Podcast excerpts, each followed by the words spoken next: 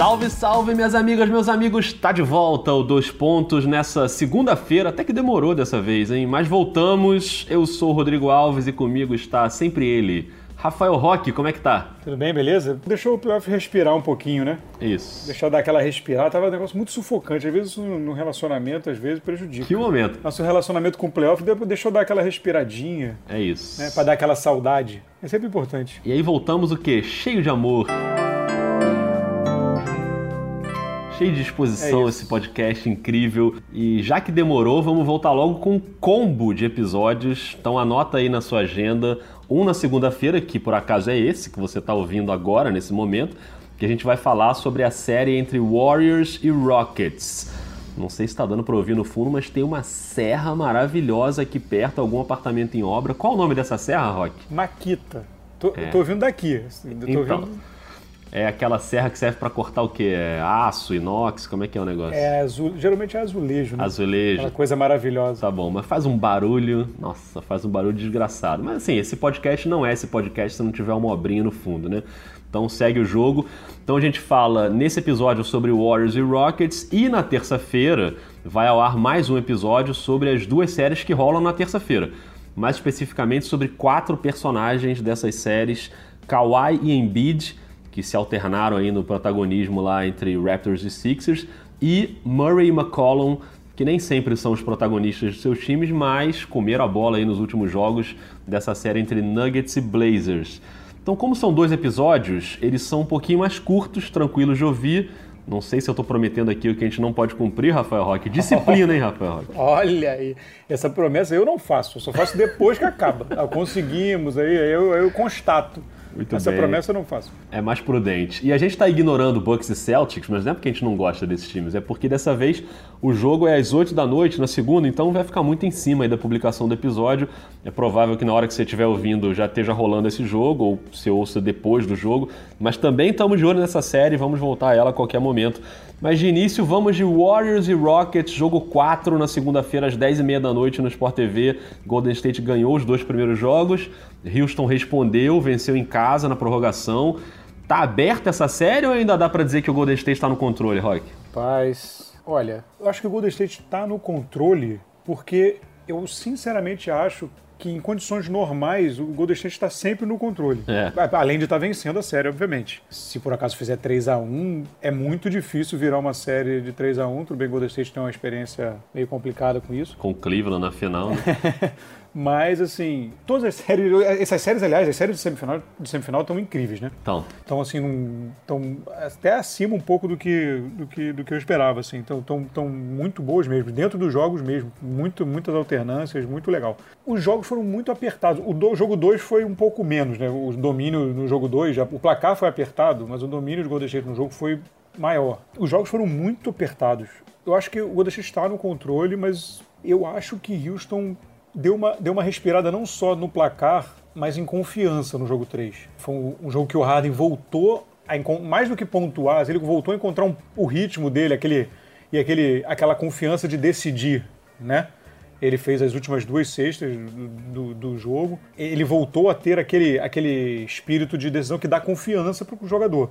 Ele, eu, eu, acho que ele, o Harden, desde a série contra o Utah, o Harden estava com a confiança muito abalada. Apesar da pontuação, da produção dele e tudo mais. Eu, e, e eu estou dizendo isso porque, como eu acompanho até mais de perto, assim, foi, é, é uma sensação que eu tive. Assim, eu, tô, eu tava achando ele muito. Ele diferente. Não, não tava, como, como ele diz, não tava com swag, que eles chamam, né? Pra usar logo de inglês necessário pra gente pagar logo essa. Swag. É, que é aquele. que é o molho, né? O chan, o uma coisinha, um balanço a mais. Um borogodó. É, ele não estava muito assim.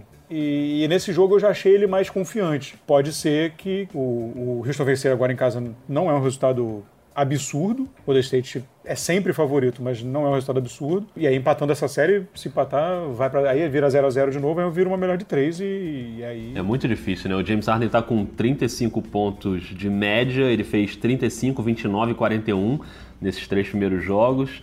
Contra o Utah Jazz, a média dele foi de 27,8, ou seja, ele está pontuando mais. É, mas é aquilo que a gente falou, né? Contra o Jazz, ele estava meio fora do conforto dele. Começou essa série também um pouco fora do conforto, e aí eu acho que entra na equação também a questão do olho, né? Da, da lesão no olho, que tirou ele meio ali de foco do jogo 2. mas vai mantendo aí 41% de aproveitamento de arremesso, 35% nas bolas de 3. É, o aproveitamento de arremessos dele é melhor do que na série contra o Jets, que foi de 36%. E, e ele ganhou uma baita ajuda né, no jogo 3, começando a falar aí pelo Houston, né, daqui a pouco a gente migra para o Golden State, que foi o Eric Gordon, né, que foi fundamental com 30 pontos, melhor marca dele em playoffs, 7 bolas de 3.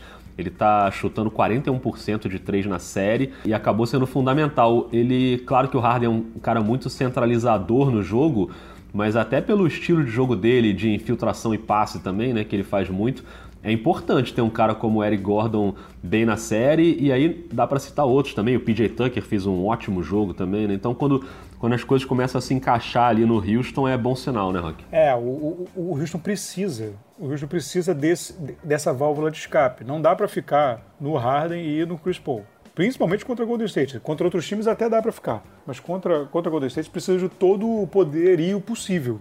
E, e, isso, inclusive, entraria um pouco no PJ Tucker matando bola de três, que não foi o caso no jogo 3. É. Ele se concentrou demais na defesa e foi um monstro no rebote ofensivo. É, parece que cada rebote do PJ Tucker é o rebote da vitória, né? É uma coisa impressionante, assim.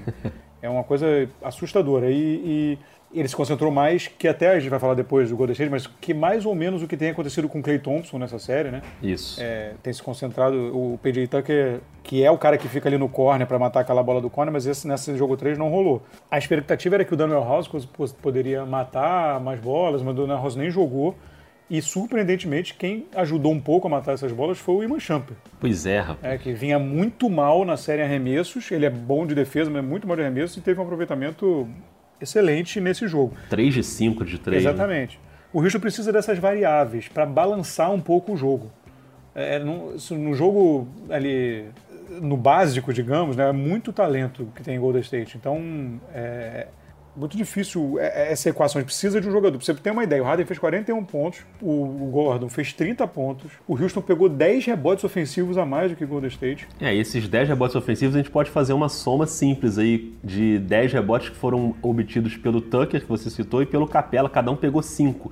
Então você vê a diferença que faz, né, esses dois jogadores. Então, esses rebotes ofensivos errou mais é, teve mais turnovers, tudo bem, mas assim, com essa, com essa chutou acima de 40% de três pontos e foi para prorrogação. É. Num dia que o Curry foi muito mal, é. para tentar dar uma ideia assim, é, de, dessa, da luta que é encarar esse time do Golden State. Então, assim, é, eu não tenho dúvida que o Houston tem condições de ganhar de Golden State, já provou isso, ganhar até eventualmente uma série. O problema é que, como ficou desenhada a série, Houston precisa de quatro jogos incríveis, de, quase de preferência em sequência. Você, tem, você teria cinco jogos aí para ter quatro jogos próximos da perfeição. Isso é muito difícil conseguir, principalmente em sequência. É, e a gente fala que o Golden State, para perder uma série, precisa ter alguma coisa dando errado ali, né? Se ele estiver jogando no seu normal, é muito natural que ele consiga vencer qualquer time da NBA. E o que deu errado nessa série, e principalmente no jogo 3, foi o que você citou do Curry, né? Com uma, uma, atuação muito ruim, eu diria até constrangedora, assim, do Curry, né? Com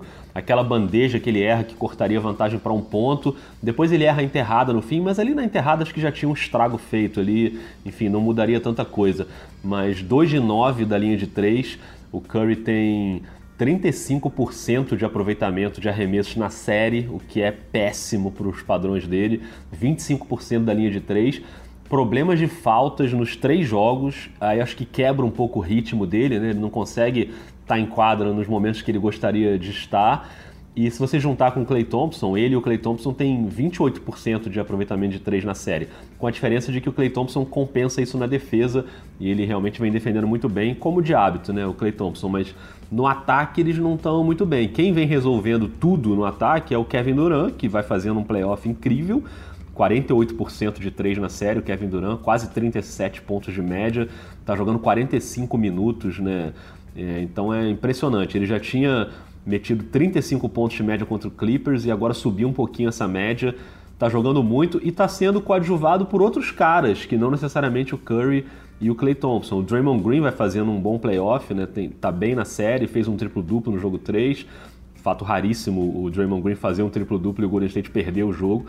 O Igodala tá bem na série, né? Além da defesa no Harden, ele vem ajudando também no ataque, tá chutando bem de três, acima de 50%, fazendo mais de 15 pontos. Então é um cara que tem ajudado bastante. mas é aquela história, né?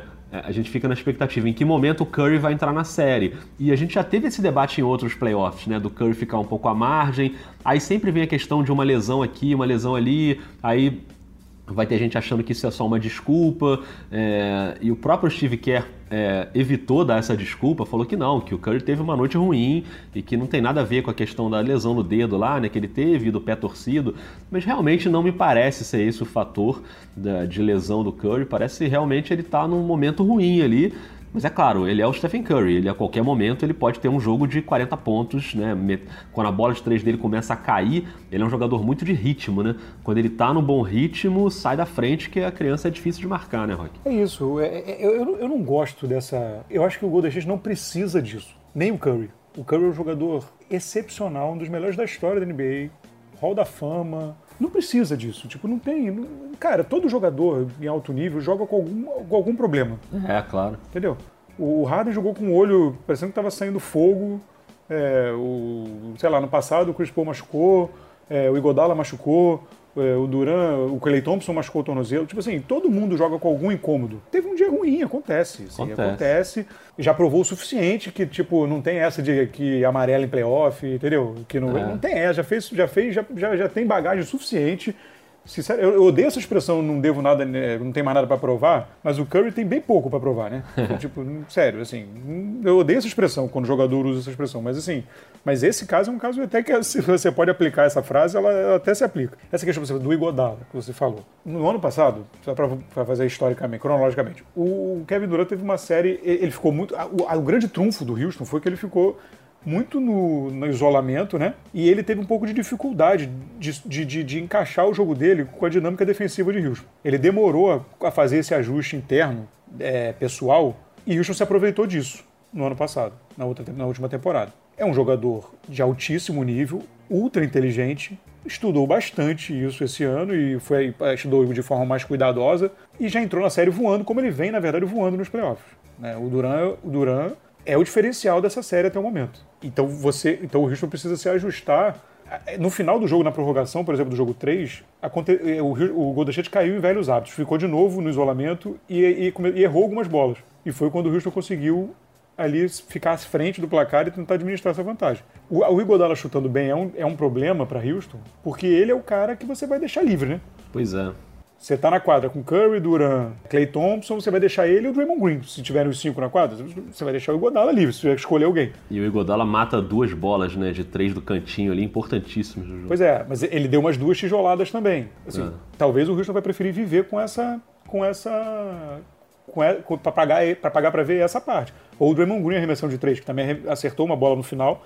Mas assim, é, é, é, melhor isso do que o Clay Thompson embalar e acertar oito bolas de três seguidos. Então, assim, o Houston, na verdade, ele, ele vai tentando. É, ele é quase uma, uma roleta, né? Você, você vai tentando as, quais são as suas melhores probabilidades. É, se esses coadjuvantes é, subirem muito na série, realmente aí fica complicado, porque o, com o talento que o Golden State já tem, fica, fica um pouco complicado de conter. É, mas a aposta, eu acho que de, de Houston é, é um pouco essa. Vem dando certo. Se você for pegar, desde que o Chris Paul chegou a Houston, incluindo esses jogos agora dessa série de playoffs, o Houston está 9 a 8. O que, na, na, minha visão, diante do Golden State, é, uma, é, uma, é, uma, é um feito extraordinário. Assim. É. Muito tem temporada regular, que fala que o Golden State não liga para o jogo e tudo mais, mas é um feito. É, é Houston vai perder para o Golden State. Vai ganhar de Golden State, mas acho que Houston aprendeu a jogar contra o Golden State. Mas o Houston conseguiu uma forma de enfrentar.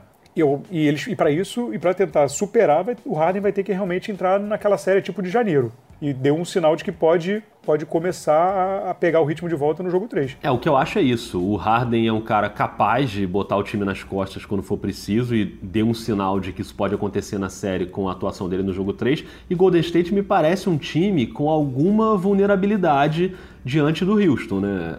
É, já mostrou que dá para a série ser competitiva. Agora, o Golden State ainda tem um controle na série que se vence o jogo e abre 3 a 1 como você falou lá no início, praticamente garante a classificação, a não ser que haja alguma reviravolta de lesão, alguma coisa do tipo. Mas Houston ganhar três seguidas, sendo duas em Oakland, eu acho muito difícil. Então o jogo 3 é decisivo para essa série. Se Houston vence ganha uma moral incrível, né, com duas vitórias seguidas, e aí a série completamente aberta. Se Golden State vence, já fica praticamente com o pé na final da conferência, né? Mas eu imagino que por causa dessa história de Houston ter aprendido a jogar contra Golden State, ainda tem uma esperança de uma série mais aberta, assim, né? E aí quando eu digo esperança, não é nem torcer para um lado ou torcer para o outro, é, é torcer para a gente ter mais uma grande série, como a gente tem tido outras, né? Empatadas em 2 a 2 que eu acho que é o que todo mundo quer ver, né? Todo mundo menos o torcedor do time que quer ganhar tudo de 4 a 0 obviamente. É, o legal seria se a gente conseguisse que essas séries, que a gente vê, torce tanto para chegar né, nos playoffs, seria legal a gente ter séries longas. Assim, eu acho que o torcedor do Golden State quer que acabe logo. O Durant tá fazendo uma série incrível e acho que ninguém duvida disso, ninguém, ninguém questiona isso, né? Na comparação, assim, o Durant nessa série, nos três jogos, o Durant tem, tem 110 pontos em 78 arremessos, 13 rebotes e 13 assistências. O James Harden tem 105 pontos em 79 arremessos, um a mais e 5 pontos a menos com 19 rebotes e 16 assistências. Ou seja, o Harden vem fazendo uma, é, é uma série no nível da do Durant, mas mais silenciosamente, né? Ah. Não é, não, você não fala assim, caraca, o Harden, não sei o quê. Não, eu tenho visto isso com o Duran, que, que chama muita atenção. Aí, pessoal, alguém pode falar, ah, mas então é muito lance livre. Não, o Duran tá chutando mais lance livre que o Harden na série, na, nos playoffs inteiros. Ele tá chutando mais e convertendo mais, né? Proporcionalmente, a, a, a porcentagem é meio a mesma. Ele, o Harden tá, chutando, tá arremessando 8,5 e o Duran tá arremessando 10. Eu acho que tem mais barulho com o Duran, primeiro porque ele ganhou dois jogos e aí na vitória você acaba valorizando mais o jogador do time que venceu. E a narrativa geralmente é essa, né? A história se conta pelo lado vencedor sempre. Então acho que talvez isso ajude um pouquinho aí a, a, essa valorização maior do Duran. E segundo, porque o Duran joga num time que tem muitos astros. Então quando ele tem um destaque individual né, acima dos outros, é, é natural também que a gente aponte mais para o Duran. Do Harden já há uma expectativa de que ele tenha os grandes números do Houston, então não chega a ser uma surpresa tão grande. Mas ele realmente, depois do que ele fez no jogo 3, e com se você pega os números dele na série, números que você citou aí, eu acho que dá para o torcedor do Houston ter uma esperança de que a série pode ficar bem competitiva. É, não, não, é engraçado porque eu fui buscar esses números, porque para mim tava, tava distante, entendeu? É. Eu, te, eu, eu, também tive essa sensação vendo os jogos. Não tô falando, ah, o pessoal tá falando. Eu, eu mesmo tive essa sensação de que o Duran tava num patamar um pouco diferente. E quando eu fui olhar os números, eu falei, cara, foi meio silenciosa essa produção do Harden, assim. Passou meio, passou meio ao largo, assim. Então, mas, cara, eu acho que como você disse, esse jogo meio que é muito, muito, muito decisivo mesmo. Tipo, mesmo a grande final, esse jogo 4. Muito bem, estaremos de olho e estaremos de olho também nas outras séries. A gente volta com mais um episódio na terça-feira. Então fica ligado, já programa aí o seu tempo. Não vai ser um episódio muito longo, vai dar para você ouvir tranquilo aí em 20 minutinhos sobre as séries que vão rolar na terça. E Milwaukee Bucks e Boston Celtics, não fiquem bravos com a gente, porque em, em algum momento a gente volta para vocês. A gente volta a ser recebido nos seus braços. Que bonito, hein, Rafael Roque? Romântico, curti. Gostei. É, não com essa até vou nessa. romântico. Tá, vai nessa, mas não foge não, que a gente ainda tem que gravar outro episódio, tá bom? É isso, então é isso. É, parou e começa outro, é muito rápido. Isso aí, grande abraço, hein? Até mais, valeu.